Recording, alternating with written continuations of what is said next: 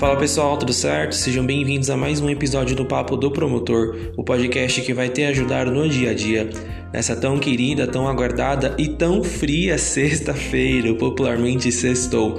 O meu nome é Lucas e o tema do episódio de hoje é a diferença entre shopper e consumidor. Eu tenho certeza de que você já ouviu falar desses termos, mas você sabe qual a diferença entre eles? Não? Então aguarda aí que a gente já vai conversar sobre eles.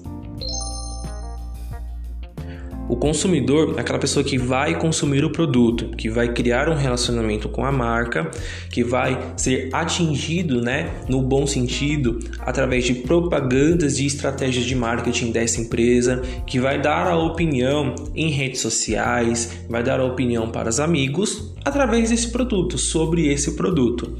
O shopper é aquela pessoa que vai comprar o produto para você. Então, por exemplo, vamos supor que você queira fazer uma noite de filmes que cai muito bem numa sexta-feira. O que, que você vai precisar? De um bom filme, pipoca, refrigerante ou suco, se você preferir, talvez um leite condensado para fazer um brigadeiro, enfim, vai da sua escolha. E o que, que você faz? Você entra em um desses aplicativos de entrega, né? Faz o pedido e na loja vai estar uma pessoa que vai receber o seu pedido. Vamos supor que você tenha escolhido pipoca, refrigerante e leite condensado.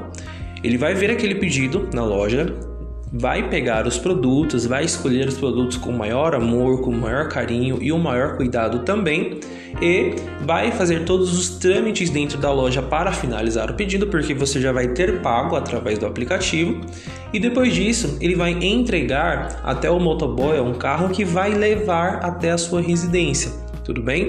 Então, essa é a grande diferença de que nem todo shopper é um consumidor fiel do produto e nem todo consumidor é um shopper.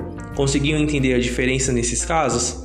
Então, esse foi o episódio de hoje, tá? Foi super tranquilo, super rápido, foi uma dica expressa mesmo. Espero que vocês tenham gostado.